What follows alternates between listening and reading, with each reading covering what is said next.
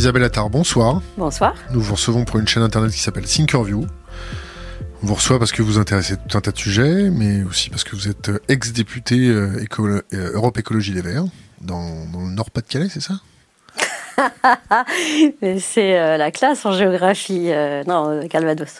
Calvados. Plage du débarquement. Tu me diras, il y a des plages Ah, aussi. c'est un peu mais- plus ça, non, c'était fait exprès. Euh, Comment allez-vous? Très bien. Est-ce que Très, vous pouvez vous présenter succinctement? Euh, alors, je suis archéozoologue, ex-directrice de musée, ex-députée, écologiste, et pas que élevée. Euh, je suis euh, la très heureuse mère de quatre jeunes hommes qui m'ont formée aussi de leur côté. Il y a eu beaucoup d'échanges familiaux qui m'ont fait évoluer, surtout ces derniers temps. Et j'ai la sensation, là maintenant, ces jours-ci, d'entamer presque une sixième vie. Voilà, avec une, une vraie réflexion, beaucoup de remises en question. Et euh, voilà. Bon, un député, ça palpe combien?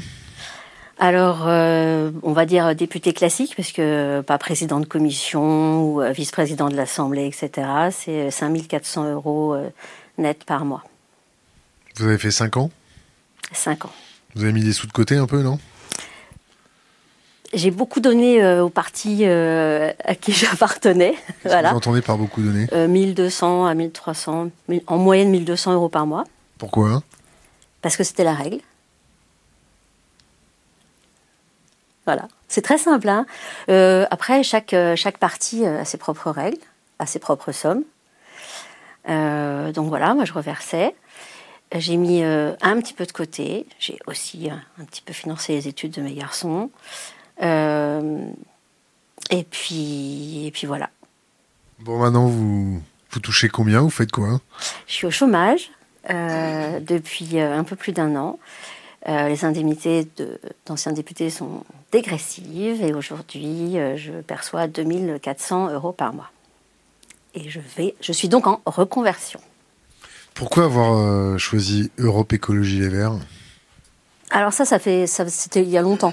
Euh, si, je- enfin, quand j'ai voulu euh, effectivement euh, m'intéresser à la politique et être actrice, on va dire au niveau politique en tant que militante, c'est quasiment le seul parti Actrice, c'est quoi? C'est jouer un rôle?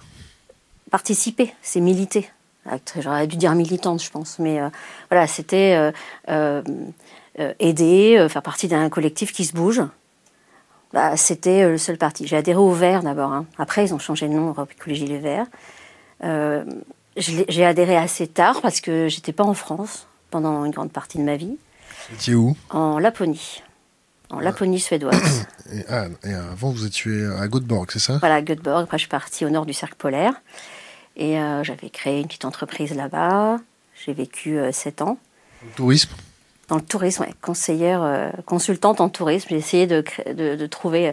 Ah, je crois que ça aurait plu à Macron ce que j'ai fait. Je crois vraiment que ça lui aurait plu. C'était petite entreprise, une petite PME euh, où je faisais du guidage, du, euh, je traduisais, je formais les, euh, les entreprises locales, les- le personnel de l'hôtellerie, etc., aux Français. Voilà, parce qu'ils accueillaient beaucoup d'Allemands, beaucoup de Japonais, avec un pouvoir d'achat extrêmement élevé, et puis les touristes francophones, bof. Donc voilà, je me suis dit, je vais faire, faire ma part. Je vais me trouver un petit créneau. Euh, donc j'organisais des safaris motoneige euh, avec les chiens de traîneau. C'est pas très écologiste, ça, euh, la motoneige? Pas du tout. Non, c'était pas du tout écolo. Euh, J'aime bien euh, expliquer. euh, et j'ai même travaillé chez McDo hein, en Suède. Pourquoi les Français euh, ont perdu euh, confiance dans leur politique? Parce qu'il n'y a pas de cohérence, parce que c'est pas suffisamment strict, c'est pas suffisamment euh, euh, puissant en termes de règles de démocratie. Et je pense que c'est tout à fait logique ce qui arrive aujourd'hui. Vous avez perdu confiance dans la politique, vous? Oui. Oui, oui. Pourquoi? Je ne sais pas si au départ, quand, quand, quand je milite euh, et que on- je me dis, bon, bah tiens, pourquoi pas euh, euh, être candidate pour les, pour les législatives, je, je pense que j'avais une certaine candeur dans la politique. C'est-à-dire, j'avais une certaine image qui est probablement celle du français moyen dans la politique, dans l'image qu'on a de la politique. C'est quoi cette image? C'est-à-dire. euh, de dire que euh, finalement euh, les responsables politiques ou les élus à l'Assemblée ou au Sénat sont forcément super intelligents. euh, c'est que, pas le cas? Non. que on prend les décisions à l'Assemblée. C'est pas le cas. quelle image j'avais?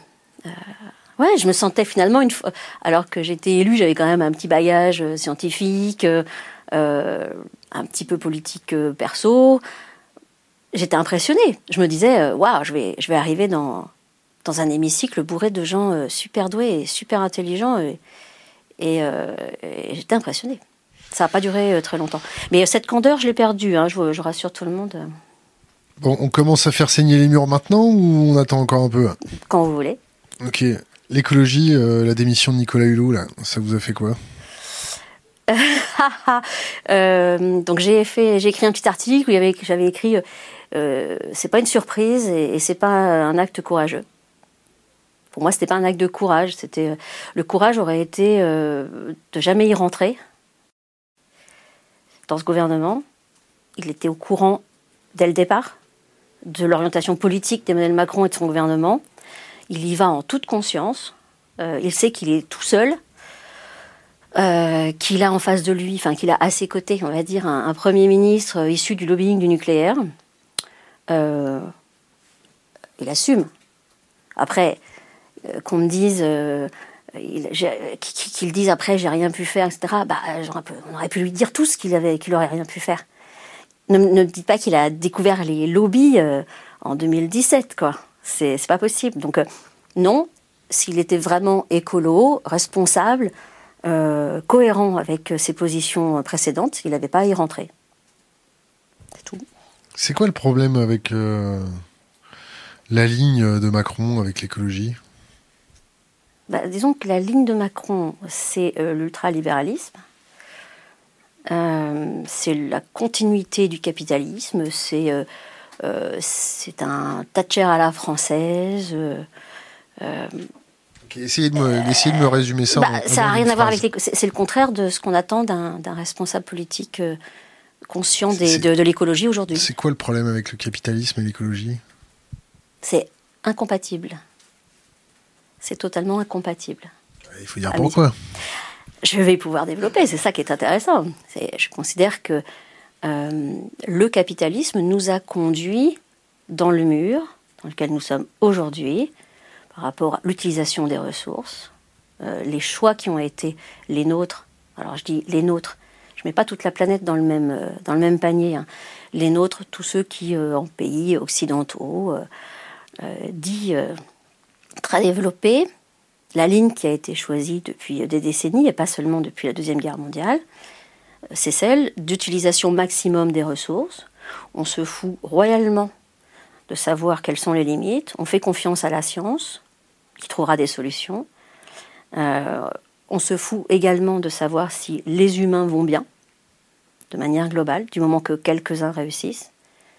Et on aboutit à la situation d'aujourd'hui avec euh, euh, les burn-out, les chômeurs, les, euh, les, gens qui en ont ras-le-bol, qui ne trouvent pas leur place dans la société, qui n'ont pas de sens dans, à leur vie, et qui vont accepter des boulots de merde parce que avec le super revenu universel d'activité, ils vont devoir l'accepter, sinon ils crèvent. pour moi, c'est totalement impossible. C'est d'imaginer que ça peut, ça peut être, ne serait-ce qu'un peu compatible avec, euh, avec l'écologie. On ne parle pas de biodiversité, de choses comme ça? Quand je dis euh, euh, qu'on a épuisé nos ressources, c'est également, on a, on, a, pioché dans la biodiversité, on, on est la sixième extinction des, des espèces. Euh, j'entends beaucoup, effectivement, des gens qui me disent mais il y en a déjà eu. Alors oui, c'est un petit peu mon travail hein, en tant qu'archéozoologue euh, de regarder au niveau de la biodiversité euh, ce qui s'est passé, comment l'homme a fait a opéré la surchasse, la surpêche, etc. Ok. Simplement, là aujourd'hui, on en est à un degré complètement différent. C'est exponentiel. On n'a jamais eu ça. Donc les questions, les, bonnes questions à se poser, c'est quelle est notre part de responsabilité? Les gens, ils sont tabasse, en fait. Quand, Nicolas Hulot a, démissionné, nous, on a regardé ça comme des passagers clandestins. On a regardé son compte Twitter, on a vu 307 000 abonnés. On s'est dit, oh, ça va peut-être faire des petites vagues. Et puis, selon la police, paraît-il qu'il y avait 50 000 personnes dans les rues pour la marche pour le climat. Ça représente combien euh, de pourcentage de, son compte Twitter? Pas beaucoup. Mhm.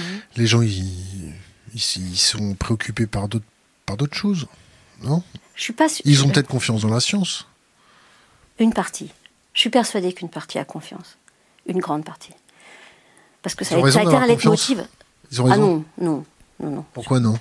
Non, parce que alors là, je rejoins euh, totalement Alain Damasio sur euh, quand il explique, enfin, qui valorise euh, son néologisme, le transhumanisme, plus important que le transhumanisme. C'est exactement ça.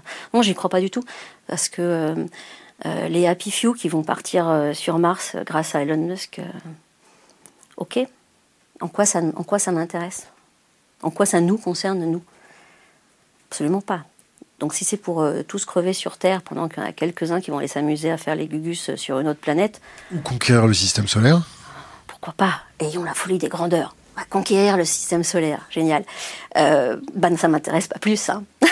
ça m'intéresse pas plus. S'affranchir de la plèbe, non? Alors là, on rentre dans la série Trépalium, euh, où on va faire un mur entre la plèbe et puis les quelques-uns qui euh, vont vivre correctement. Élyséeum, non? Ça, je connais pas. Aussi. J'ai pas vu. Si c'est dans le même genre. Je suis très, euh, très inspirée par. euh, Enfin, je trouve les séries euh, dystopiques très inspirantes, en tout cas. Et qui, qui nous obligent à réfléchir sur euh, la direction que- nous avons prise collectivement, euh, ce qu'on peut, comment on peut faire autrement. Euh, je disais tout à l'heure, j'étais euh, certainement candide au départ. Je pense que dans les gens qui euh, s'imaginaient que Nicolas Hulot allait faire des, un super euh, résultat à l'écologie, il y a beaucoup de candides et beaucoup de naïfs, beaucoup de bisounours, qui n'ont jamais regardé qui finançait la fondation Nicolas Hulot, par exemple.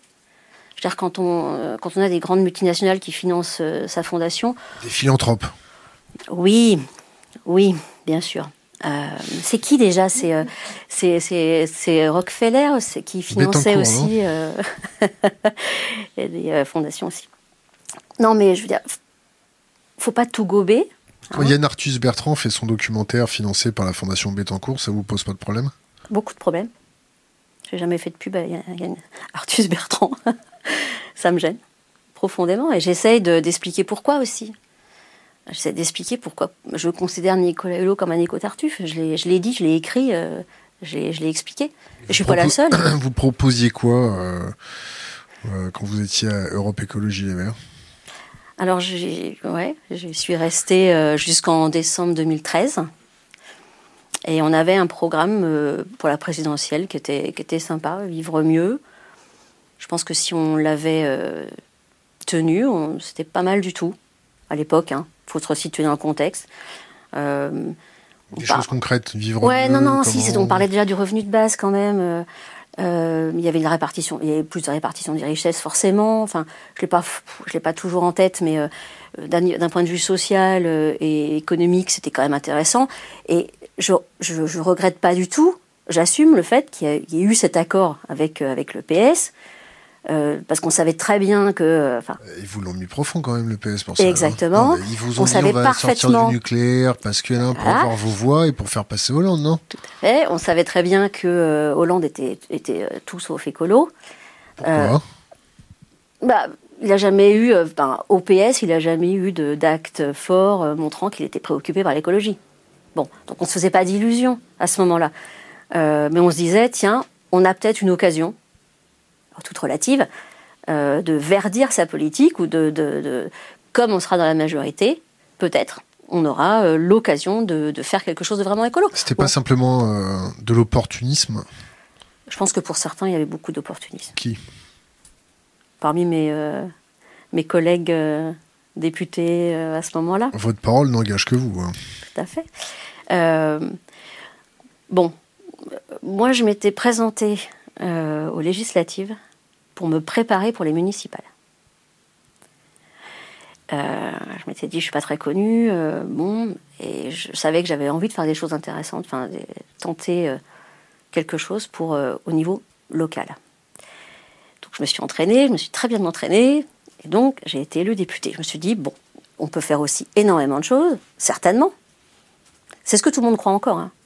que les députés ont un pouvoir, que on a notre mot à dire, euh, et que nos votes, finalement, euh, reflète un certain travail. ça, on, va, on pourra peut-être revenir là-dessus. Je crois que c'est pas du, pas du tout ça.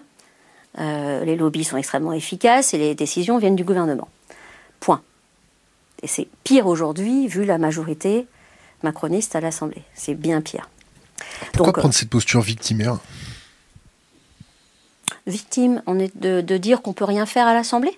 Non, pas de dire, voilà, il y a les lobbies, pourquoi vous ne vous organisez pas en, phalange romaine euh Ah, j'aurais adoré.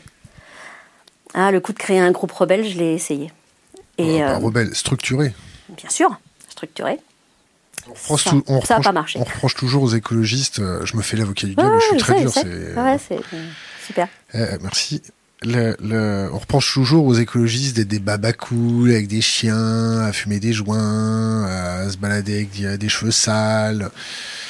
C'est marrant parce que là, tu es en train de me décrire plutôt le portrait euh, du zadiste. Euh, ah non, le zadiste, le zadiste, euh, pas comme tel ça. Qu'il est, tel qu'il est décrit par ceux qui les aiment pas, ce qui n'est pas mon cas. et tu aurais pu rajouter dans la description d'ailleurs ce que Jean-Vincent Placé disait avec le pull en laine qui gratte pour les écolos. Voilà. Euh, c'est pas. Euh, je reviens sur le côté euh, victimaire dont tu me parlais tout à l'heure. c'est, je pense que c'est important, justement, d'expliquer comment ça se passe concrètement à l'Assemblée, sans aucune langue de bois, sans, sans, rien cacher aux gens, pour qu'ils se réveillent et qu'ils se disent est-ce qu'on peut faire autrement? Est-ce que ça sert à quelque chose toujours d'aller voter pour des députés? Qu'est-ce que j'attends de mes élus, etc. Je me suis souvent posé la question. Je me suis dit des fois, est-ce que j'explique aux gens vraiment comment ça se passe de l'intérieur ou euh, quitte à les dégoûter et à ce qu'ils ne me croient pas, tellement c'est euh, voilà peu intéressant, ou est-ce que j'explique, je prends le temps d'expliquer vraiment le fonctionnement de l'Assemblée? Bon, j'ai opté pour euh, expliquer vraiment le fonctionnement de l'Assemblée. Alors vous expliquez correctement ou vous expliquez pas correctement? Non, je pense que je suis assez lucide sur sur l'organisation des travaux ça s'est accentué, je trouve. Hein. J'ai suivi quand même un petit peu ce qui se passe depuis, euh, juin 2017. Je trouve que euh, il n'y a pas le temps de travailler, les textes arrivent euh, tous les trois jours devant sur les bureaux des députés. C'est bâclé, c'est des week-ends entiers. travailler de nuit, ça n'a jamais été bon pour personne. C'est pas pas mieux pour nous. Hein. C'était pas mieux pour nous. Les conditions de travail sont, sont, sont complètement nazes. On n'a pas le temps d'approfondir chaque dossier. Il faudrait qu'on ait 40 à 600 parlementaires qui bossent chacun une partie. Donc on est obligé de sélectionner euh, des, sujets euh, plus que d'autres. Et euh, effectivement, quand je disais les lobbies tout à l'heure, c'est que je voyais bien les, amendements amenés par, par des lobbies importants être relus par différentes personnes de groupes différents à l'Assemblée. Et pourquoi on le savait? Parce que les coquilles étaient restées.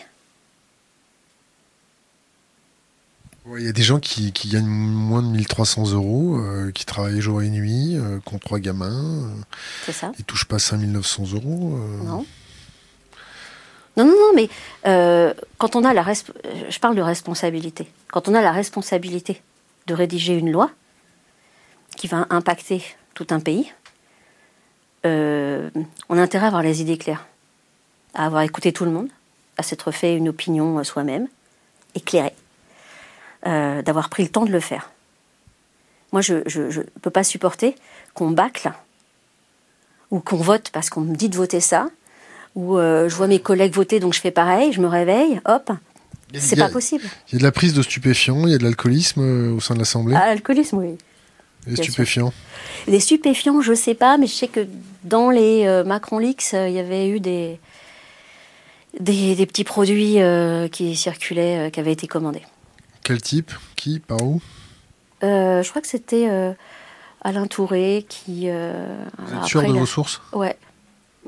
C'était pas des faux Macron Leaks Je crois pas. Il faut faire attention, pas mise en examen X fois. Mais, on est en direct là. Hein. Ah on est en direct. Non, mais. ça, c'était ce qui était sorti. Après, c'est pas forcément, enfin, forcément vrai, pas forcément lui, j'en sais rien. Simplement, L'alcool, oui. Ça... ça... pose aussi un autre problème. Ça leur permet de tenir. Euh, c'est parce qu'ils ont un choc cognitif, euh, une dissonance cognitive entre euh, ce qu'ils sont obligés de voter, les problèmes qu'ils sont obligés de gérer. C'est quoi? C'est une fuite en avant C'est de l'alcool festif Ils sont peut-être pas tous. Non, mais non, c'est pas tout le monde. Ce que je veux dire, c'est que pour moi, c'était déjà trop. Enfin, la, quantité absorbée, c'était déjà trop. Je compare souvent avec un, pays que je connais bien aussi, qui est la Suède, avec le comportement des, des, parlementaires. Jamais un parlementaire suédois ne boit de l'alcool quand il siège au Parlement. Alors les Suédois, c'est particulier. Hein. Ils boivent, mais à, partir du vendredi soir jusqu'au dimanche. Et après, pendant cinq jours, il n'y a rien. Alors ça crée des chocs, des chocs thermiques. Mais, euh, mais euh, c'est pas du tout la même conception de la, de la vie et de l'alcoolisme en particulier. Notre démocratie, elle en est où là? Eh bien, c'est ce que je disais il n'y a pas longtemps. J'ai jamais, euh, enfin, ces, dernières années, je ne considère pas que nous sommes en démocratie. Nous sommes en république. Et c'est pas pareil une démocratie euh, Est-ce qu'on se réfère au modèle de la démocratie athénienne euh, ben, Ça se passait pas comme ça. C'est pas forcément avec des représentants euh, élus. Je, ne considère pas que nous sommes en démocratie. Vous avez peur de dire des choses? Non. Non, non. Vous avez peur? Peur de les dire Non, j'ai rien à perdre. C'est une question d'Internet. Hein. La question, c'est de quoi, de quoi a-t-elle peur en ce moment même? Qu'est-ce qu'elle a peur de ah. dire?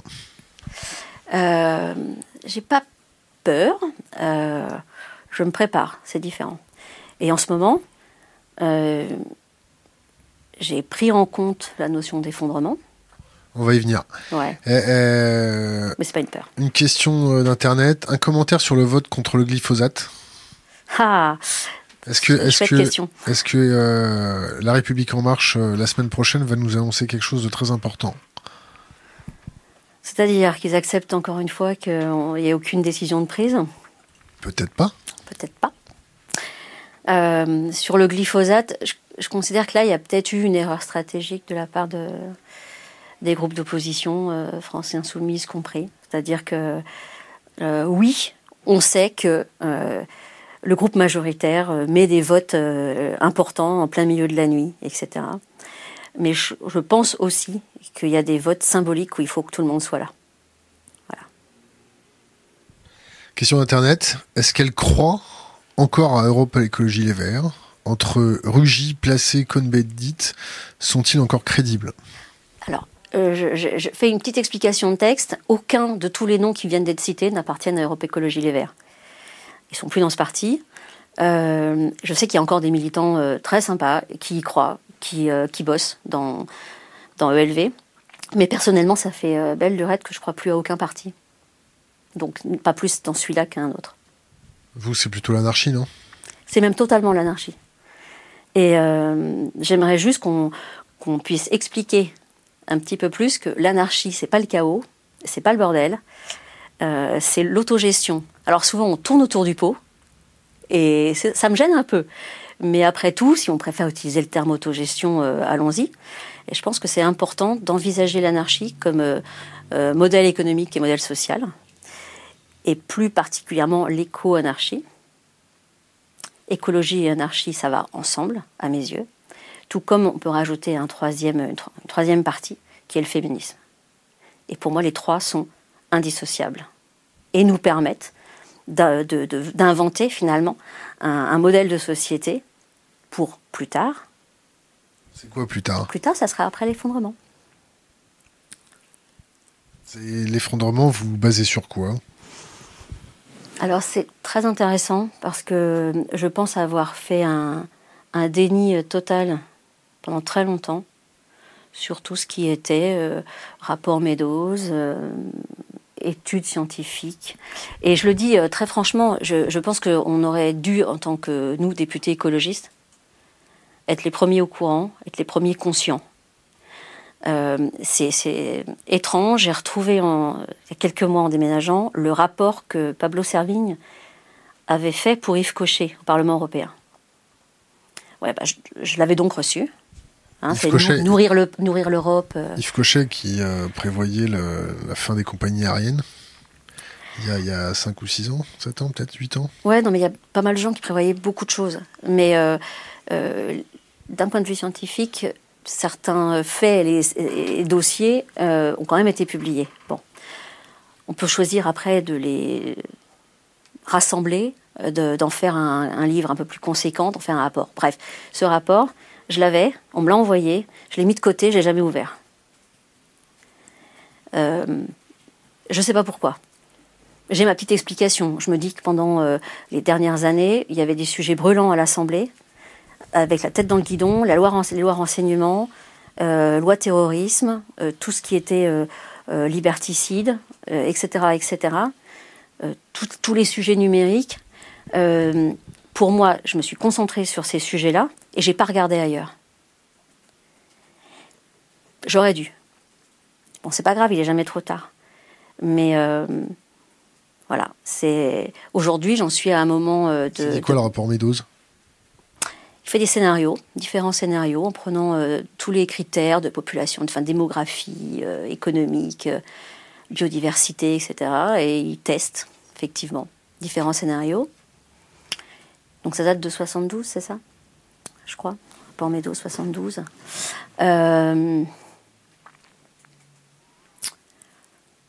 je sais qu'on en a parlé. J'ai des souvenirs où on mentionne ce rapport. Et chez moi, ça fait pas tilt, quoi. Du tout. J'ai un père écolo, antinucléaire, qui euh, euh, a milité euh, toute sa vie. Et je me dis, bah oui, j'étais dans ce milieu-là, j'étais consciente de pas mal de choses, mais j'étais loin d'avoir tout lu et j'étais loin de la prise de conscience d'aujourd'hui. Qu'est-ce qui se passe si on rentre dans un système de décroissance avec notre système financier mondialisé? Je pars pas, j'analyse pas les choses de cette façon-là. C'est une question. Ouais, euh, je pense que le système financier ou la crise financière qui, euh, qui arrivera, puisqu'on a refait les mêmes conneries qu'avant 2008, euh, fait qu'on ne pourra pas continuer à vivre de la, même façon et, que on est et que nous serons obligés de modifier notre façon de vivre. Donc c'est pas comme si on allait tous devenir décroissants maintenant. Quelle était ma question? La décroissance aujourd'hui, est-ce que c'est possible dans le monde financier dans lequel on est? C'est ça ta question. Sans passer par euh, un chaos le plus total. Je ne vais pas forcément parler de chaos. Hein. Euh, pour moi, la décroissance aujourd'hui, ça fait partie d'un mode de vie. C'est un choix de vie, de façon à avoir le moins, le moins d'impact possible sur cette planète on en est tous à des chemins différents, où certains euh, s'en foutent, euh, euh, d'autres ont décidé de, partir habiter dans la forêt, etc. Ok. On est régi par la finance. C'est la finance qui domine tout, c'est la finance qui domine la politique. C'est la finance qui permet de financer les entreprises, c'est la finance qui permet de fluidifier les échanges. Parce qu'on a vécu dans ce système-là depuis, depuis qu'on étudie, on va dire, l'économie on, va, on est depuis deux siècles euh, dans un système où c'est comme ça que ça se passe, et on, ne regarde absolument pas quel pourrait être un autre fonctionnement de l'économie. Si on regarde l'économie en termes d'autogestion, avec des, avec des coopératives, avec des gens qui décident eux-mêmes, avec des actionnaires qui, qui, reçoivent moins de dividendes, avec de l'argent qui n'est pas réinvesti, qui n'est pas donné aux actionnaires, mais qui peut être réinvesti dans une entreprise. Pour consommer. Pardon? Pour consommer Non, pas pour consommer. Et euh, c'est pour ça aussi que j'ai toujours eu beaucoup de mal avec la notion de productivisme, avec le fait de défendre euh, des entreprises qui vont consommer toujours plus. Je ne sais pas si je suis très claire. Euh, je pense que de, vouloir produire plus de voitures, non, ça ne m'intéresse pas. Donc je ne suis pas prête à défendre les emplois dans ce secteur-là. Parce que je, considère que ça, participe au fait d'aller dans le mur. Euh, je préférerais défendre une reconversion avec des gens qui bossent dans d'autres domaines. Cette idée de euh, on va tous aller beaucoup mieux si on produit plus de biens, et puis on va obliger les gens à, on va les inciter à acheter en faisant vachement de publicité, on est dans le, dans le modèle euh, typique de, surtout de l'après-deuxième guerre mondiale. C'est une inflation de, biens de consommation, une création du désir d'acheter qui n'a plus de limite, qui n'a pas de limite. Euh, ça, s'arrête quand? Ça s'arrête quand? On est déjà à quatre planètes. Donc, Quelle était ma question? Est-ce que la décroissance? Peut fonctionner dans le, dans le modèle financier actuel Qu'est-ce qui se passe quand on a un modèle décroissant dans le modèle financier actuel Déflation Je vous laisse continuer. encore une fois, euh, c'est peut-être notre seule arme d'agir sur euh, la consommation. Nous, si on veut essayer d'influencer euh, les choix politiques, les choix qui sont faits, de choix de société, on a une arme qui est la, façon d'utiliser notre argent.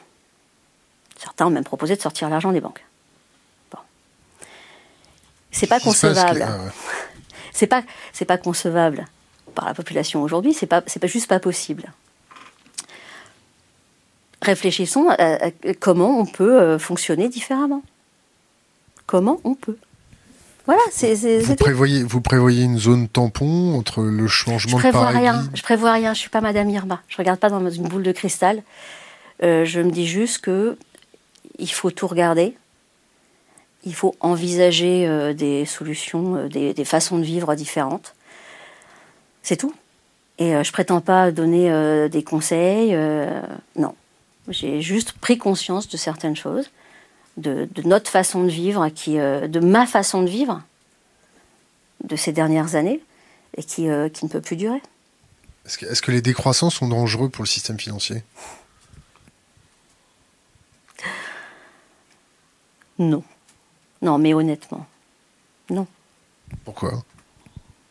Parce que euh, ils ont, c'est des gens qui ont effectivement euh, décidé euh, de pas être, de rentrer dans le système, de pas être dans le système dans lequel nous vivons aujourd'hui, et, et, c'est des gens en rébellion. Est-ce que les zadistes sont dangereux pour le système dans lequel nous vivons aujourd'hui? Oui.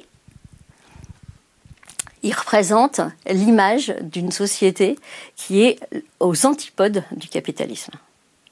Ce qui se passe sur la ZAD, c'est ça en fait.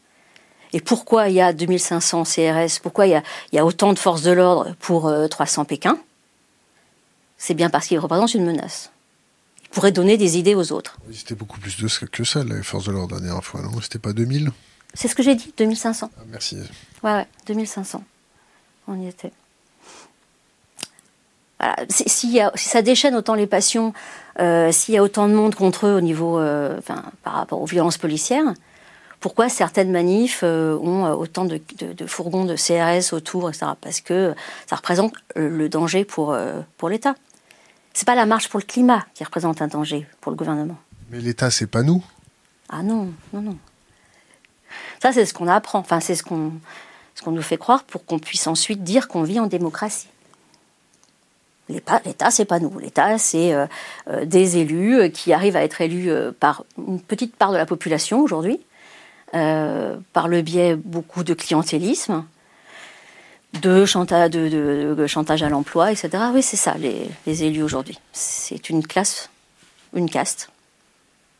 On fait comment euh, pour... Euh, question d'Internet? Qu'est-ce qu'on peut faire en tant que citoyen pour mettre la pression à un député? Et je dirais, en, extrapolant la, la, question, comment on fait pour se faire entendre et se faire écouter de cette fameuse caste que vous décrivez?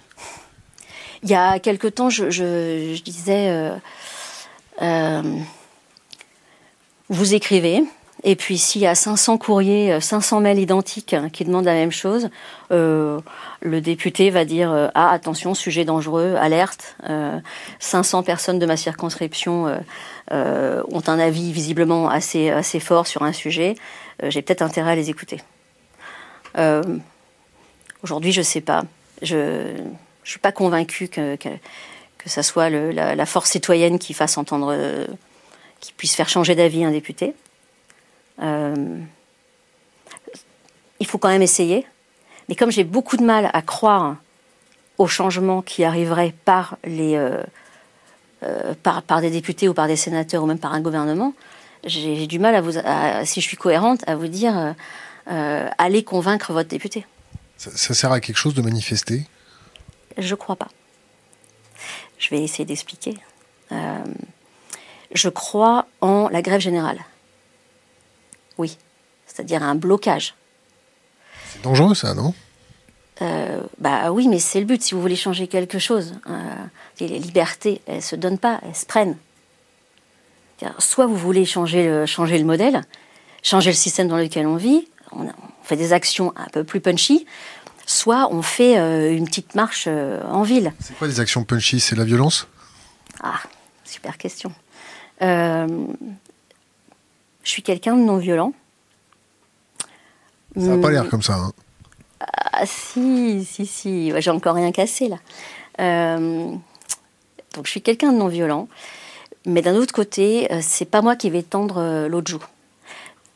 C'est-à-dire, je pense que les mouvements non violents ont leur importance, mais ils n'auraient pas eu l'ampleur qu'ils ont eue s'il n'y avait pas eu des groupuscules ou euh, des activistes qui s'étaient euh, bougés pour euh, faire parler d'eux sur d'autres sujets. C'est-à-dire que je ne pense pas que Martin Luther King aurait eu le même impact s'il n'y avait pas eu Malcolm X. Et je ne pense pas non plus que Gandhi aurait eu même, les mêmes résultats s'il n'y avait pas eu des activistes en Inde, dont on parle jamais, quasiment. Voilà. Si je vous dis la violence est la force des faibles et comment s'arrêtent les connaissances? C'est une citation que vous avez déjà utilisée pour John Palais, je crois. Euh, non, je pense que. comment dire la, violence, ça peut être euh, aussi de sous-payer des gens dans tout un pays. Ça, c'est violent. Créer de la misère et de la précarité, c'est violent. Mais c'est bizarre, on n'utilise pas ce mot-là.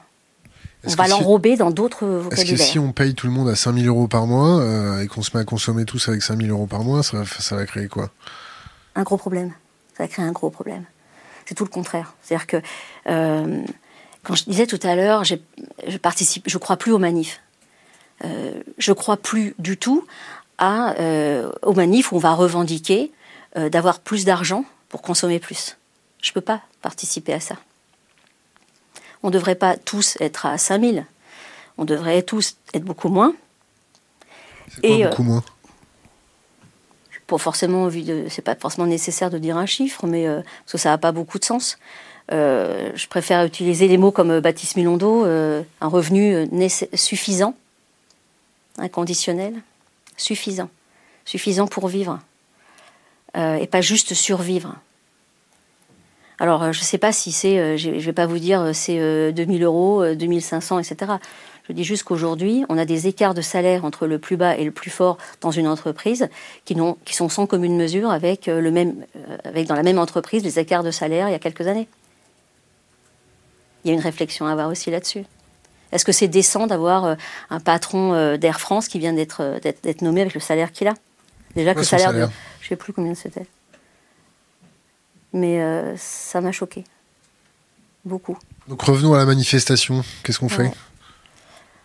C'est ce que je disais. Euh, la manif, elle, elle, peut exister si derrière, il y a, y, a, y a, un blocage. Il y a un acte fort qui euh, fait prendre conscience ou qui incite un gouvernement à changer sa position. un blocage comment? Non, mais je veux dire, aujourd'hui, on a un blocage, des pétitions. un blocage, tout le monde reste chez soi, on va plus bosser, on attend que ça se passe. Un blocage, on s'assoit tous par terre, on fait quoi? Et pourquoi pas? Il n'y a pas une façon de, de, faire grève. Le problème, c'est qu'aujourd'hui, on fait une manif, hein. mais derrière, je vois pas, par exemple, c'est intéressant de regarder un petit peu dans le passé. Euh, euh, comment des, ce qu'on appelle les acquis sociaux, comment la journée de 8 heures a été obtenue, euh, comment c'est pas en manifestant un dimanche que les, que les Américains ont fait changer leur, leur façon de, de travailler. Les choses changent. Est-ce que les manifestations doivent changer? Ah oui. Je ne sais pas si elles doivent changer ou si elles doivent s'arrêter et on passe à autre chose, euh, si elles doivent être complétées par autre chose. C'est-à-dire qu'au début du XXe, on manifestait et on bloquait. Voilà. il y avait une énorme solidarité aussi dans les, entre les différents secteurs. Aujourd'hui, euh, enfin, il y a quelques mois, je vois euh, euh, la manif des, fonctionnaires, la manif des retraités, euh, la manif du tel secteur, la manif de tel jour, à des jours différents. Euh, ouais, bah non. C'est pas comme ça qu'on va réussir à, montrer un front commun où on n'est pas d'accord avec un gouvernement en étant séparés, en manifestant un jour sur quatre. non. Pour moi, c'est pas, c'est, pas ça. C'est ni une image de solidarité, ni une image d'efficacité. C'est l'efficacité qu'on recherche. Non Voilà. Vous avez déjà organisé des manifestations euh, Demander, inciter à manifester quelque part, ouais. C'est quand j'y croyais encore. Est-ce que c'est votre mandat de député qui vous a rendu complètement blasé euh, de ce qui se passe? Alors j'espère ne pas avoir l'air blasé.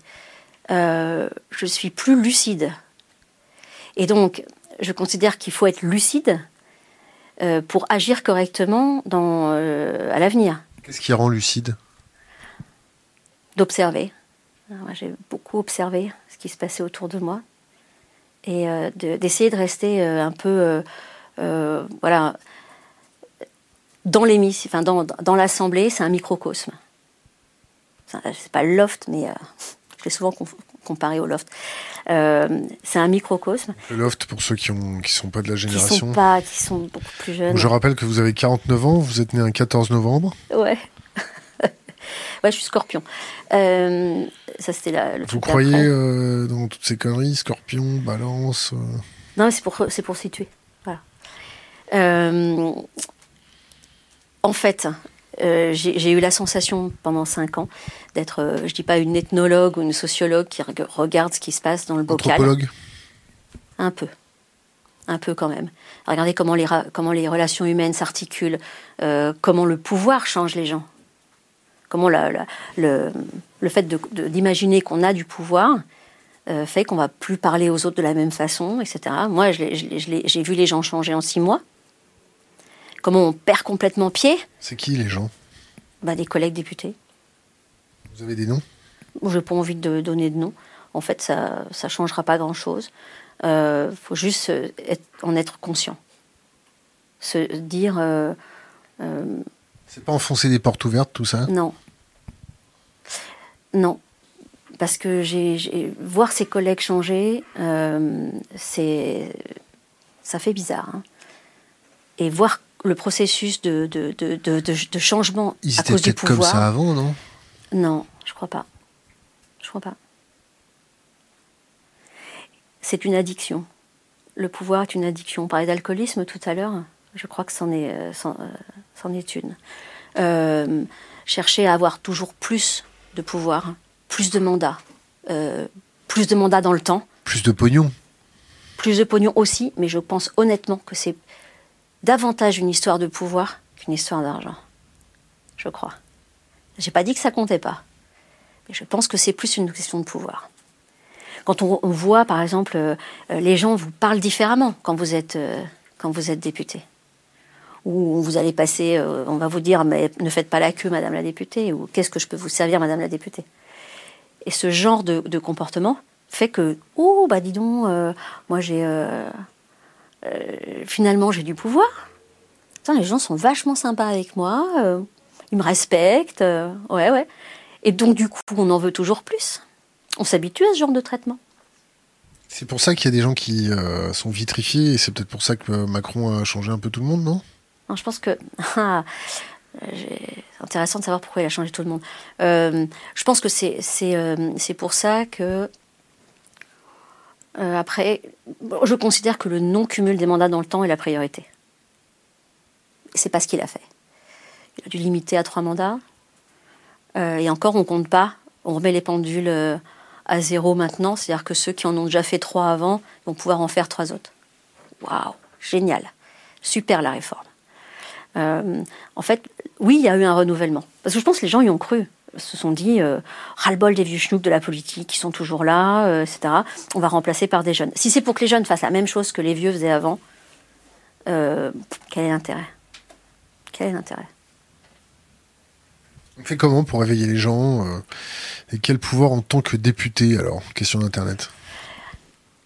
J'y ai pas mal pensé à la question qu'est-ce que je peux faire à mon petit niveau? Parce que je Évidemment, euh, euh, vu de l'extérieur, on se dit euh, pourquoi elle dit petit niveau? Elle était quand même députée. Bon. ouais, 5000 balles par mois. À 5004, c'est marrant, c'est inflationniste. Je suis pas sûre qu'il soit nécessaire de faire une fixette sur le, sur le salaire des députés. C'est pas moi qui l'ai fixé. Quand, François Ruffin il reste à 1500 euros et qui reverse son pognon à des assos, qui vient avec des chaussures trouées en interview chez nous et qui se défonce H24 pour sa politique. Pourquoi ils font pas tout ça, les autres? Est-ce que vous voulez que tout le monde fasse ça euh, Alors, j'ai pas trop envie de détailler le sujet. J'ai dit ma position. J'ai dit que je trouvais ça un peu démago. Euh, C'est démago pourquoi? Parce que euh, bon, on n'a pas tous les mêmes, les mêmes revenus hein, à côté. Il y en a qui peuvent baisser beaucoup leur salaire. Moi, je sais que j'ai référence à, ces droits sur. Ouais, non, non, mais je veux dire, c'est euh, évident. Et puis euh, à l'Assemblée, il y en a plein d'autres. Ils ont une autre, ils ont le droit d'avoir une autre activité qui rapporte de l'argent. Euh, il y a des dizaines d'années à l'Assemblée, le salaire a été augmenté pour qu'on puisse avoir des députés qui ne soient pas que des notables. Parce qu'avant, quand les, députés avaient des tout petits salaires, alors, je parle d'il y a 80, 100 ans. Hein. Euh, du coup, les seuls qui pouvaient exercer un mandat de député, c'était des notaires, euh, des avocats, des médecins, des rentiers, des bourgeois. Et on avait une, une, élite, finalement, politique bourgeoise, qui avait les moyens de s'offrir le luxe d'être presque pas payé pour être député. Il y, a eu il y a eu une réforme complète, de façon à ce que les députés soient correctement payés pour que tout le monde puisse être député. de l'ouvrier au, de l'ouvrier au notaire. Ruffin, c'est un bourgeois? Non, j'ai jamais dit ça. Puis j'ai pas envie de critiquer François parce que j'apprécie euh, ce qu'il fait. Il, fait ce qu'il peut à l'Assemblée. Il fait ce qu'il peut. Clairement. Bah oui. Dans la limite de, de, ce qu'on laisse comme euh, liberté à des députés. Tout à l'heure, on disait euh, qu'est-ce qu'on peut faire? Moi, je pense qu'il y a beaucoup de choses à faire. Euh, plus en circonscription chez soi que forcément dans l'hémicycle où il y a beaucoup de théâtre, il y a beaucoup de shows, etc. Euh, je pense que quand on est sur le terrain, on peut organiser, faire des tests, des expériences de démocratie, de démocratie locale, de vraie démocratie. Bon, j'avais essayé de le faire avec les jurys citoyens. Je tirais au sort. Je crois beaucoup au tirage au sort. Donc je tirais au sort neuf personnes qui travaillaient toutes seules, pour répartir la réserve parlementaire qui était de 130 000 euros par an. Les dossiers, les, projets arrivaient, c'était eux qui choisissaient, c'était pas moi. Je leur faisais confiance jusqu'au bout. C'est eux qui décidaient de la somme, de qui, pourquoi, euh, de l'argumentaire, etc. C'est ce genre d'expérience-là qui vaut le coup d'être tenté et qui est justement possible quand on est député, on peut l'organiser il y en a d'autres, il y a d'autres exemples. J'aurais bien aimé, par exemple, si j'avais été euh, réélu, euh, j'avais dit que j'aimerais que sur un projet de loi en particulier, je puisse avoir une, assemblée citoyenne tirée au sort, d'une trentaine, quarante personnes, qui décortiquent ce projet de loi, qui fassent des propositions, etc., eux-mêmes, comme si c'était eux les élus. Euh, ouais, financièrement, mais justement, je dirais, on a un peu d'argent pour faire fonctionner, pour faire notre travail de député, autant le mettre là-dedans. Voilà, c'est un, mais c'est un choix. C'est toujours, euh, c'est toujours euh, des, choix d'orienter plus euh, le budget vers tel ou tel dans tel ou tel domaine. Moi, j'aurais aimé qu'on puisse plus l'orienter vers des expériences de participation démocratique, vrai. Ça sert pas à faire de la subordination de vote? Ah non, justement, parce qu'on tire au sort des gens, ils se débrouillent. c'est comme parle des autres. Ouais. alors le clientélisme, il est partout. Ça existe toujours? Bien sûr. Chez qui? Euh, Chez qui J'en sais rien, parce que je ne les ai pas étudiés en particulier. Mais euh, quand vous envoyez certains qui vont défendre plus un secteur qu'un autre, en fonction de euh, s'il y a une grosse entreprise dans leur circonscription, ça va être le sujet dont ils vont parler. si vous allez plus défendre les chasseurs, par exemple. Ils essayent de sauver l'emploi, non? Ça, ça, ça. Oui, mais alors on atteint le niveau de chantage à l'emploi. C'est-à-dire qu'il y a des grosses boîtes, qui, des patrons qui vont venir vous voir en tant que député et qui vont dire, vous savez, euh, sur ce texte, ça serait mieux de voter comme ci, comme ça, parce que sur votre, euh, nous avons quand même 3000 emplois dans votre région. En gros, ça veut dire, si vous votez pas comme nous, on vous dit de voter, vous menacez, vous risquez de perdre 3000 emplois. C'est quand même dommage pour votre réputation de député. Ça, oui, je l'ai eu. De qui? Orange. Non, ils vous, non. Ils vous ont fait ça? C'était pas aussi. Enfin, là, vous êtes sûr que c'est Orange ou c'était pas un lobbyiste ou quelque non, chose? Là, je fais du commentaire de texte. Enfin, j'explique euh, en gros, mais c'était euh, c'est des visites que qu'on reçoit en tant qu'élu euh, de patrons qui vous disent voilà notre position. nous avons le plaisir de vous annoncer que nous, nous représentons 3000 emplois ou 6000 ou voire plus. C'est normal. Mais bien sûr. Je les, je, les empêche pas de faire leur boulot. Quoi que ça s'appelle. Enfin, c'est pas des menaces, mais c'est très appuyé quand même hein, comme, comme argument. J'ai jamais critiqué. Non, Vous le percevez comme ça euh, Ouais, ouais, c'est ça. Je l'ai interprété comme ça. Euh, J'empêche pas les lobbyistes de faire leur travail. Enfin, si euh, j'aimerais qu'ils soient euh, déclarés sur un registre obligatoire comme à Bruxelles. C'est-à-dire qu'on parle souvent des lobbyistes de Bruxelles. C'est pas le cas en France? En France, non. À l'Assemblée, c'est il y a un registre où ils doivent se faire inscrire. C'est pas obligatoire. Voilà. c'est une piste de réflexion. Hein, si quelqu'un veut, veut s'y attaquer, ça serait pas mal. Euh, j'ai pas, j'ai rien contre le fait d'avoir un groupe de personnes qui cherchent à défendre ses intérêts. C'est normal, c'est logique. Dans le monde dans lequel on vit, c'est normal. Par contre, le rôle de l'élu, il est de se faire une opinion personnelle euh, après avoir écouté euh, les, différents points de vue. Après, il décide. C'est pas de gober euh, et de recracher directement les amendements des lobbyistes. Suis-je clair? Une question d'Internet. Le GIEC du 8 octobre, vous en attendez quoi? Ah, bonne question. Je me doute que, euh, à nouveau, euh, des, alertes sur le peu de temps qui nous reste pour euh, modifier la trajectoire euh, par rapport à la biodiversité, au réchauffement climatique, etc., vont être, euh, ça va être là, comme les précédentes rencontres, comme les précédents où la, COP 21 ou la COP 22 ou la COP 18 ou la COP 2036. Laurent Fabius, ça pas sauvé le monde? Non, il aura pas de, il pourra pas avoir de prix Nobel. Non, il aurait peut-être dû s'occuper de la farge euh, en Syrie plutôt. Mais bon. Euh, qu'est-ce que vous pensez de la Syrie d'ailleurs? Alors la Syrie, euh, capitale Damas, 18 millions d'habitants, langue officielle l'arabe. Non, j'ai eu une position assez ferme et assez isolée à l'Assemblée il y a quelques années, puisque j'avais voté contre les frappes, euh, les frappes aériennes. On était deux. Pourquoi? Parce que justement, j'avais pu discuter avec des, avec des chercheurs qui euh, spécialisés sur la Syrie. Vous étiez quatre? Non, on était deux. Les autres, c'était des erreurs de vote. Euh, ils sont déclarés après que c'était des erreurs. Et moi, je considérais que les, dégâts collatéraux euh, allait être beaucoup trop important pour euh, les, civils. Je considérais que, en tant que député, on avait zéro information sur pourquoi on bombarde, euh, ce que ça va provoquer, ce que, qu'est-ce qu'on fait après les bombardements. Enfin, on, ne connaît rien et on nous demande d'appuyer sur un bouton pour dire oui ou non. Et ça, c'est pas possible. Il n'y a pas des gens qui vous expliquent? Qui? Euh, Non. on a une parole gouvernementale qui nous arrive et on nous dit euh, il faut absolument euh, voter, voter oui pour, pour bombarder. C'est ça la parole qu'on reçoit. Après, à nous d'aller poser des questions et de se dire bon, je vais peut-être pas, c'est peut-être faux. Est-ce qu'on m'a tout raconté, etc. Le résultat, c'est quoi? C'est que tout le monde a tout le monde a voté oui.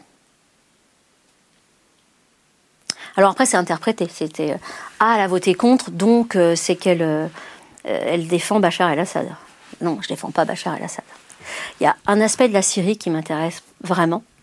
C'est la partie nord et nord-est, c'est-à-dire le Rojava. Et ce qui se passe au Rojava mérite toute notre attention. Vous connaissez la Syrie? Vous avez été sur place? Jamais. Et, mais j'aimerais bien aller là-bas.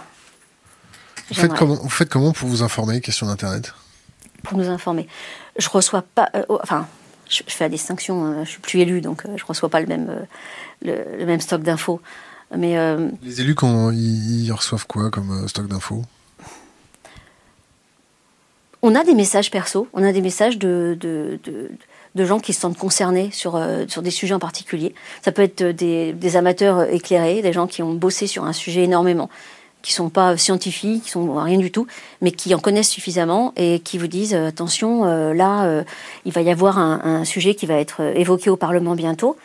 Est-ce que vous êtes au courant que de votre vote découle telle ou telle ou telle conséquence?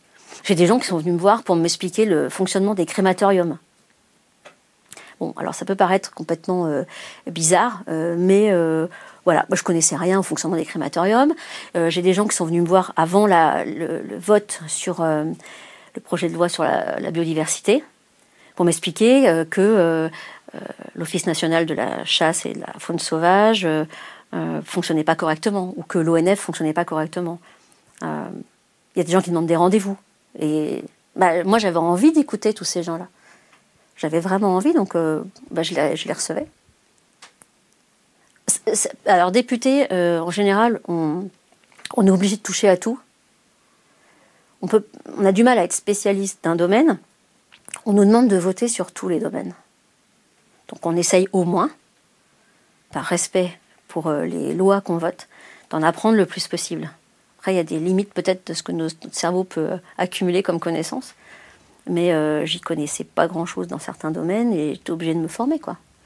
Et euh, je le regrette pas. Vous êtes formé en dehors des crématoriums? Ouais, ouais. Par exemple, sur le numérique. J'en connaissais un petit bout, mais je suis très.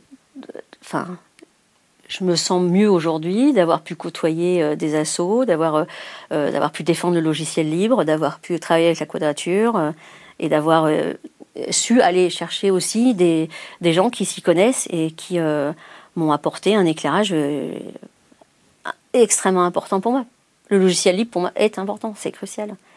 D'où mes questions sur à tous les ministères de façon récurrente chaque année pour savoir quelle part de logiciel libre ou de logiciels propriétaires, ils avaient, euh, ils dans, dans, lesquels ils investissaient chaque année. Le, fait qu'il y ait un système d'exploitation français en open source euh, qui est en train de sortir, là, ça vous intéresse? Oui. Comment il s'appelle? C'est pas Calliopen? Non, c'est pas. C'est quoi? Je sais plus. Non, non, c'est autre chose. On est sur autre chose. Mais euh, après, je, me méfie aussi des. J'avais bien rigolé quand qui avait parlé de défendre l'internet l'Internet français au Cazeneuve avait dit qu'il avait rencontré les grands, euh, les grands, les grands chefs euh, de, de l'Internet quand il était dans la Silicon Valley. Je Cazeneuve. Question d'Internet, les médias influencent-ils les députés? Si oui, lesquels? Oh, les médias. Ça va encore dire quelque chose, les médias, maintenant? Bah Justement, je ne sais pas trop euh, la, la, question. On est sur des médias mainstream, influencent-ils les députés? Les députés veulent passer dans les médias quasiment tous. Euh, donc, vont pas faire le tri, euh, vont pas faire le tri, vont accepter. Est-ce que ça les influence? Ouais, je pense que c'est plus ce qui influence les députés, ça va plutôt être euh, quels sont les sujets qui, qui plaisent le plus à la population et à leurs électeurs. Question d'Internet. Pardon. Non, vas-y. Question d'Internet. Si elle tombe de l'arbre si tard, Qu'est-ce qui l'a aveuglé pendant si longtemps? Qu'est-ce qui m'a aveuglé pendant si longtemps? Le fait d'être baigné dans, dans, un système capitaliste qui est euh, celui j'ai toujours connu, euh, de croire qu'on pouvait juste le, modifier à la marge, le rendre plus humain. Je crois que j'ai dû dire ça un jour même. Le rendre plus humain. Et de réaliser que c'est complètement, complètement aberrant, quoi. C'est complètement faux. Euh, alors je préfère être tombé de l'arbre maintenant que plus tard. Vaut mieux tard que jamais. C'est qu'à de le dire. Et je pense qu'on est tous, euh, on est tous sur un, parcours euh, différent, à différentes allures, différents rythmes. certains ont pris conscience du, problème, des problèmes il y, a, il y a 20 ans, d'autres il y a 3 ans. Moi, c'était il, y a, un an. J'avais pris conscience d'autres choses. Je me battais sur pas mal d'autres sujets, en particulier, effectivement, celui des, des libertés individuelles. Et euh, même si on se rend compte de pas mal de choses, c'est le degré de gravité ou c'est euh, l'urgence qu'on ne perçoit pas. Parce qu'on n'a pas envie de s'en rendre compte. l'humain fait qu'on n'a pas envie de, de, de, penser euh, à, aux catastrophes, euh, à qu'est-ce qui va se passer demain si s'il n'y a plus de pétrole, si, si les centrales nucléaires nous pètent à la gueule. Il y aura toujours du pétrole. Hein. Après, c'est à quel prix? À, à, quel prix, exactement. À quel prix? Je suis d'accord. Combien il faudra de barils pour en extraire, pour en récupérer combien Ouais, ça c'est vrai. Est-ce qu'on réfléchit aujourd'hui à autre chose, un autre modèle, une autre façon de produire? Euh, Est-ce que les, euh, les énergies renouvelables sont l'avenir? Je ne sais pas. Est-ce que euh, me pose aussi beaucoup de questions. Je pense que je, je, me remets en question et je me pose sans arrêt de nouvelles questions. Quand vous étiez député, il vous est arrivé de vous retrouver avec tout le monde contre vous? Sur l'état d'urgence, euh, sur des, sujets comme ça. Qu'est-ce qui vous a donné la force intérieurement d'encaisser euh, les attaques personnelles, les coups, euh, les petits arrangements pour vous faire taire, si ça, si ça a un jour existé? Mm. Qu'est-ce qui vous anime? C'est, c'est quoi la force intérieure d'Isabelle Attard? J'ai, j'ai rien à, prouver, j'ai rien à vendre j'ai pas à faire plaisir à qui que ce soit pour être réélu ou pas. Ma vie, c'est pas la politique. Ma vie ne s'arrête pas euh, à l'hémicycle. Les, convictions que j'avais par rapport euh, aux libertés, à la censure, à l'auto-censure, euh, j'avais placé tellement ça haut dans la valeur de ce qui fait des choses à défendre qu'effectivement, c'est pas. Je suis restée accrochée à ces convictions-là. Ce qui m'a aidé à tenir, euh, je l'ai dit des fois, c'est euh, aussi les réseaux sociaux. C'est aussi Twitter. Alors peut-être que si je suis si accrochée à Twitter, c'est parce que euh, pendant, pendant pas mal de temps, c'est grâce à la, rapidité, de, à la réactivité de Twitter que j'avais, par exemple, ça me donnait la force dans l'hémicycle parce que j'avais des commentaires sur ouais c'est bien, allez-y, lâchez pas, lâchez rien, parce que sinon on est seul. Hein. Plus de 15 000 followers. Ouais. Peut-être parce que ça intéresse de, les gens de savoir ce qu'il faut faire après, ce que j'ai envie de faire après, ou, ou mes réactions à l'actualité intéressent toujours. Euh, mais. Alors, j'aimerais bien euh, aussi qu'on parle de Mastodon, pas que de Twitter, mais euh, voilà. Avec plaisir. Et voilà. Donc, si d'autres personnes pouvaient nous rejoindre sur Mastodon, ce serait génial. Voilà, j'ai fait mon petit je fais ma pub, voilà. Et puis euh, mon objectif, il est aussi de migrer petit à petit, voilà, de, de quitter, euh, de quitter Facebook. Et Là, vous êtes en train de migrer en Bretagne? Ouais. Ils sont sympas les Bretons. Hein. Très. Accueillants. Attention. J'ai pas dit que les autres l'étaient pas non plus. Mais militants, euh, militants les coudes, mm. conscients. Pourquoi aller là-bas? Bah, un, ça fait, partie, ça fait partie des, des principales raisons. C'est que. À cause des centrales nucléaires? du fait que c'est la seule qui n'est pas en fonctionnement. Alors, elle n'est pas encore démantelée. Un Brenily, c'est pas démantelé. Et apparemment, ce sera pas avant 2032. Euh, c'est ça que. C'est gênant dans nos plans, mais hum, disons que c'est au moins la région la, la moins nucléarisée, on va dire. Peut-être qu'après, il y a la Creuse. Hein. Donc, la Bretagne, à cause des centrales, oui. très sympa en Creuse aussi. Mais oui, tout à fait. Euh, par contre, il y a moins de, je pense, qu'il y a moins de réseaux militants. Je connais un peu la Creuse quand même. Et même si c'est très sympa, très vert et on pourra faire pousser plein de choses, euh, la, force du réseau militant breton a été euh, influent sur notre choix. Ensuite, il y a le, on a rayé de la carte tout le sud de la France. Du réchauffement climatique? Ouais. Donc là, vous allez faire quoi? Vous allez faire euh, du survivalisme, de l'autogestion? Vous appelez ça comment? Ah, On appelle ça un tiers-lieu, déjà. Euh, on, va essayer, on va habiter et avoir une activité pro. Euh, le but, si j'essaie de résumer en quelques mots, hein, c'est de l'éducation populaire politique. Et je ne vais pas, m'en cacher. On a besoin de pouvoir regrouper sur place tout, ce qui est réflexion sur l'autonomie alimentaire, l'autonomie énergétique. Mais pas que.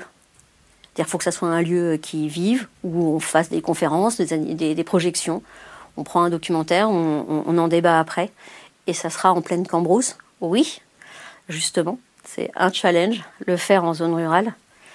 Euh, j'y arrive plus. Hein. Je, sature par rapport à la ville, par rapport aux villes en général. J'arrive plus du tout. Euh, essayer de faire un lieu où euh, on peut réfléchir tranquillement, ou peut-être qu'on déconstruit le modèle euh, dans lequel on a toujours vécu, et on se reforge, euh, grâce à l'anarchie hein, aussi, une autre façon de voir les choses. quand je dis, on parle d'autogestion, oui, bon, c'est le synonyme d'anarchie hein, pour le fonctionnement d'une entreprise ou fonctionnement même d'un groupe. Éducation populaire, on pense souvent aussi aux scouts. Bon, bah, chez les scouts, euh, il y a aussi des réflexions sur comment on fait pour faire de la démocratie à l'intérieur d'un groupe, par exemple. Et j'adore voir ça. J'adore voir qu'il y a cette réflexion-là partout. Comment on prend les décisions euh, Est-ce que c'est ensemble ou il y a un chef ou un leader, euh, suprême? Je pense qu'on est capable tous de participer à l'émancipation. L'émancipation, c'est fondamental. Hein ça veut dire être capable de, prendre ses distances par rapport au modèle capitaliste aussi. Et s'il y a une chose à lire, euh, ce serait de regarder du, côté de l'écologie sociale de Murray Bookchin. Pourquoi c'est si important à mes yeux? Parce que, ce que cet homme, cet essayiste, euh, c'est pas philosophe, mais euh, a pu écrire, c'est que justement, il se, bat pour l'émancipation de chaque personne, et pour le collectif, et pour l'écologie, et pour le féminisme, pour toutes ces, dimensions-là qui forgent finalement euh, la personnalité et qui fait qu'on va euh, avoir une vie plus agréable et un esprit euh, mieux formé. c'est le contraire de ce que, par exemple, quelqu'un comme Macron est en train de faire. Lui, son souhait, c'est d'avoir une armée de moutons, de gens obligés de prendre n'importe quel boulot, qui, ne qui réfléchissent le moins possible et qui achètent ce qu'on leur demande d'acheter. Ça, c'est la société dans laquelle on vit aujourd'hui.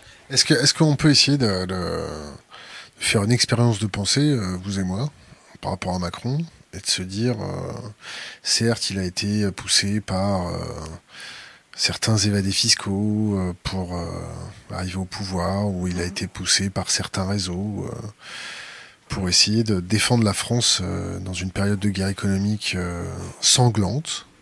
Mmh pour peut-être limiter la chute ou peut-être euh, ralentir euh, la perte de puissance de la France, non? Est-ce que vous avez essayé de concevoir le, modèle macronien comme ça? Non, je l'ai jamais perçu comme ça, donc c'est difficile de, l'imaginer comme ça. Je pense qu'il est là pour faire perdurer le système le plus longtemps possible et euh, le faire aller le plus vite possible, encore plus, voilà, vers finalement le capitalisme sauvage. Ça, oui, j'y crois. Mais pour, euh, pour faire quoi? Pour redorer le blason de la France à l'étranger, économiquement parlant? Pour euh, vendre plus d'Airbus, euh, plus de Rafale, enfin plus de, plus de quoi? Plus de centrales nucléaires à l'étranger Voilà. Vous savez, sur le terrain, quand, on, quand vous entendez les gens vous dire pourquoi ils ont voté pour Macron, il n'y a pas de notion de géopolitique ou d'économie. Hein. Ils ont fait un vote utile euh, non, c'est pire que ça. Euh, il n'y en a pas mal, c'est parce qu'il était beau gosse, quoi. C'est une blague Non, c'est pas une blague. Non. Bon, les gars, il va falloir qu'on se présente au présidentiel. euh, question d'Internet. Ouais. C'est quoi un bon écolo? Il va savoir qui c'est qui pose ce genre de questions. Euh, alors, je vais essayer d'être simple. Pour moi, un bon écolo, c'est un écolo radical pas au sens extrémiste, au sens radical, aller aux sources du problème. Euh, quelqu'un qui essaye d'être cohérent, on n'est pas parfait. On est tous sur un chemin de vie, euh, qui essaye d'un peu d'être cohérent entre ses idées et sa façon de vivre. Euh, voilà. Est-ce que ça répond à la question? Je ne sais pas. Oh, c'est votre réponse. Hein. un écolo, un bon écolo, est-ce qu'il fait des enfants? Pourquoi ça vous fait marrer? euh, Ça me fait marrer parce que j'en ai quatre, donc on pourrait dire, waouh, la vache, en termes de surpopulation, elle a fait fort. Non, mais après, vous êtes euh, tombé tard de l'arbre, donc bon. Ouais, c'est ça. Euh, disons que c'est un écolo qui. c'est pas forcément qu'il fait beaucoup d'enfants ou pas beaucoup d'enfants, c'est qu'il apprend à ses enfants à vivre en laissant le, moins d'impact écolo, quoi. Ouais, c'est ça. Le moins d'impact sur le, Sur les ressources, sur le vivant, sur les autres espèces. Il euh, y, y, a, y, a une notion que j'ai oublié de, d'expliquer et qui est fondamentale, c'est la notion de domination.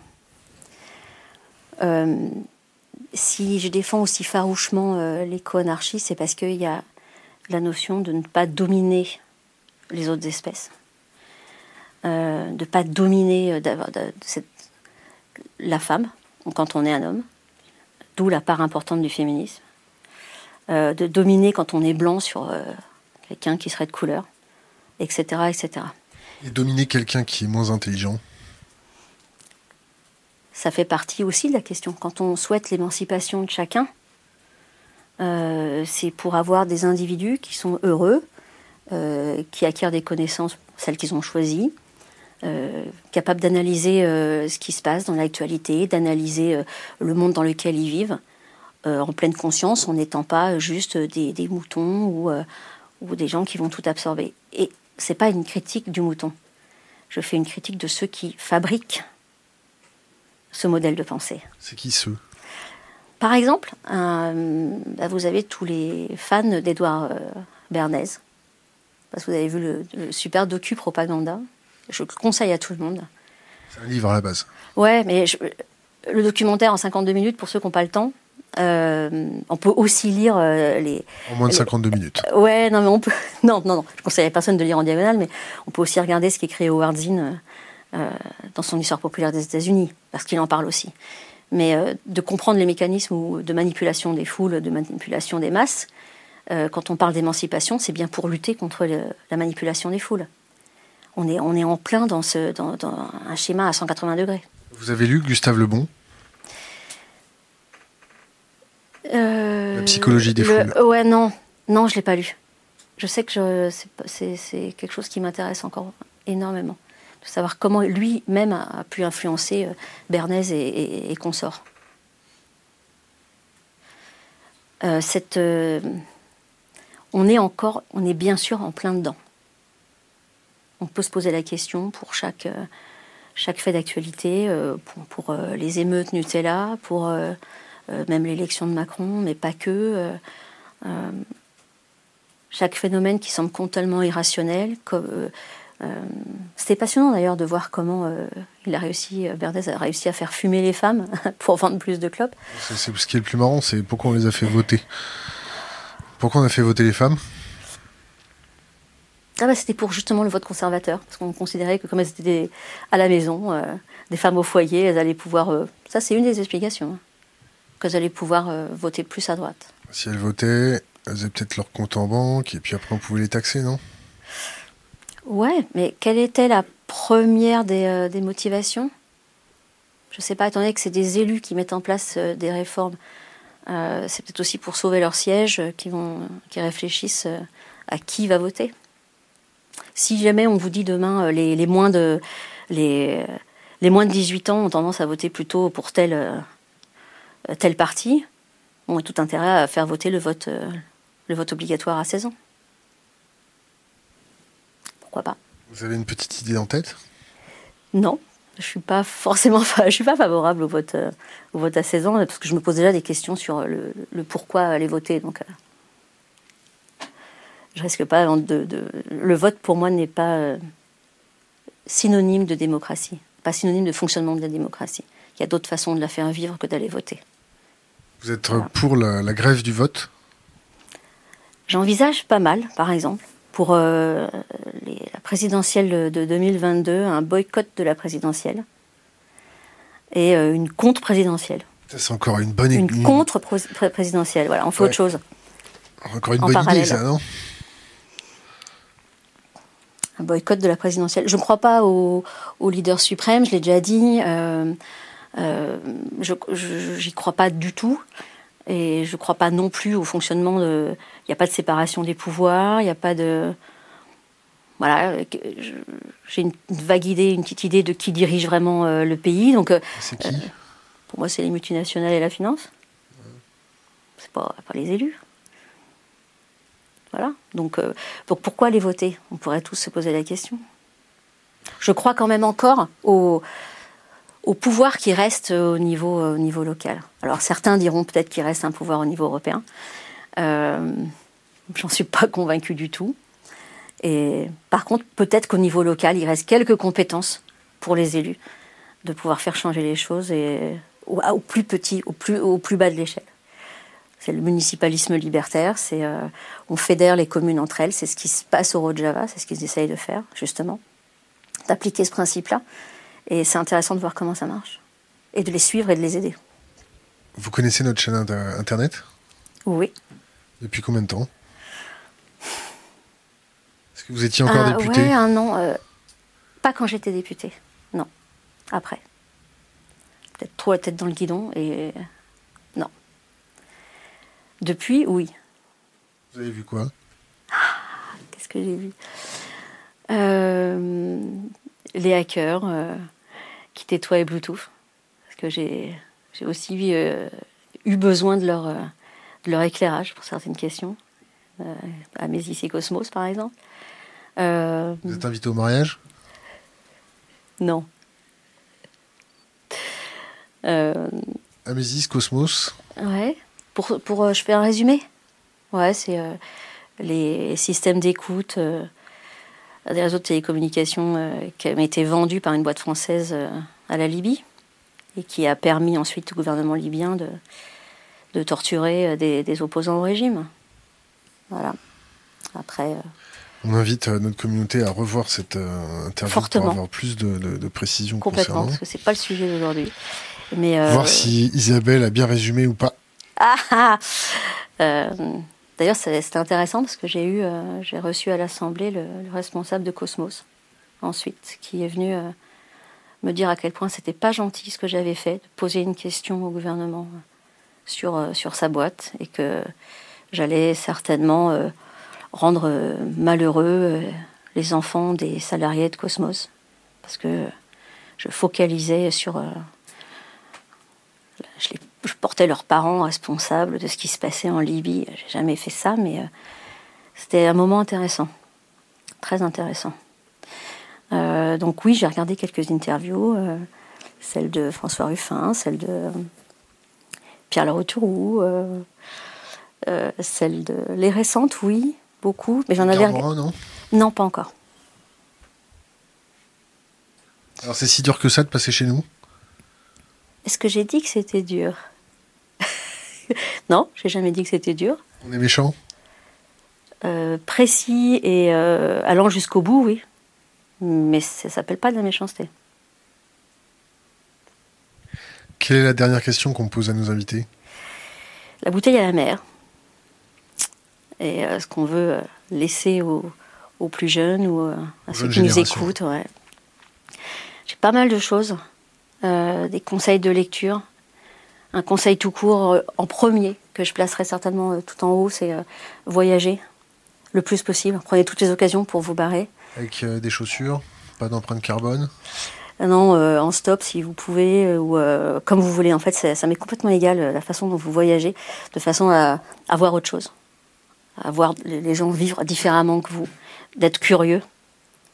Et c'est assez particulier parce que il y a, il y a un conte que je déteste par-dessus tout, un truc pour enfants que je déteste, c'est La chèvre de Monsieur Seguin, où on apprend, euh, on apprend aux, aux- aux gamins que si vous sortez, si vous êtes curieux, si vous avez envie de liberté, vous- à la fin de la nuit, vous êtes bouffé par le loup. C'est partie des trucs, j'ai jamais pu le lire à mes gosses.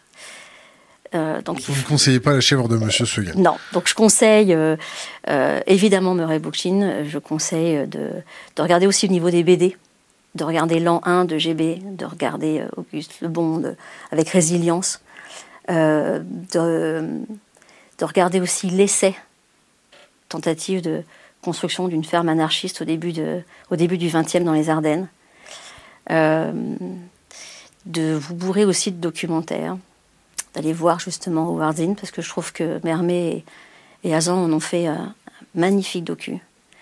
De ne pas rater ni Dieu ni maître de Tancred Ramonet, par exemple. Euh, et de ne pas hésiter à se remettre en question sur euh, ce qu'on a pu apprendre à l'école, apprendre à la fac, apprendre jusqu'à maintenant, pour regarder l'histoire avec un autre angle, avec une, autre, une, analyse totalement différente. Et du coup, ça, tout paraîtra certainement beaucoup plus logique. Isabelle Attard, merci. Merci à vous.